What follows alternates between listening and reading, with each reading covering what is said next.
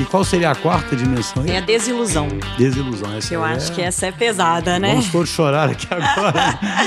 Essa é a que forma grande parte dos 24% lá É. dos ativamente desengajados. É, né? com certeza, porque aí a gente tá falando do líder que não dá o exemplo, principalmente, Uhum. né? Que prega uma coisa, mas claramente faz outra. E acha que as pessoas não vão perceber. O mais engraçado é isso, né? Então, esse problema, na minha visão, é, é exatamente isso. É um dos mais desengajadores, digamos assim. Porque aí a gente vem com temas, né? Que hipocrisia, o líder que faça o que eu digo, mas não faça o que eu faço. É, Isso aqui, muito assim, comum, vai né? desde o exemplo mais besta que eu conheço, que é assim, né? Ah, comunicação comigo é aberta, etc, né? Só que aí, pra você chegar no cara, tem, tem duas secretárias, Exatamente. uma sala intimidadora, uma mesa gigante ali que você senta numa cadeira rebaixada ali, né? pra- Mas ele tá falando que ali ele quer escutar e que ele quer... E um problema. É um exemplo, né? Com que é- certeza. E é incrível, né? Que certeza. isso ainda é completamente predominante, né? Predominante. E, e ele chama isso, um problema que ele chama de viés de atribuição, que é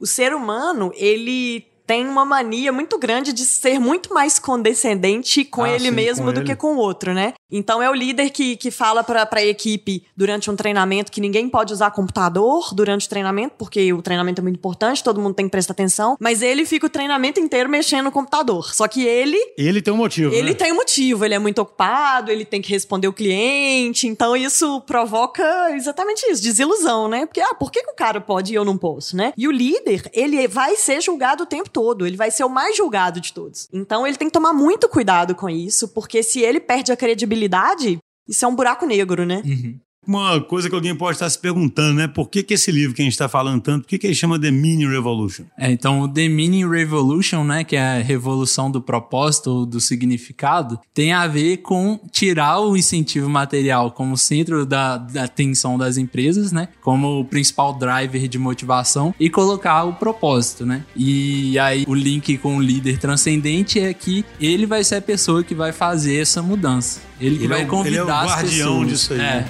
para fazer essa revolução.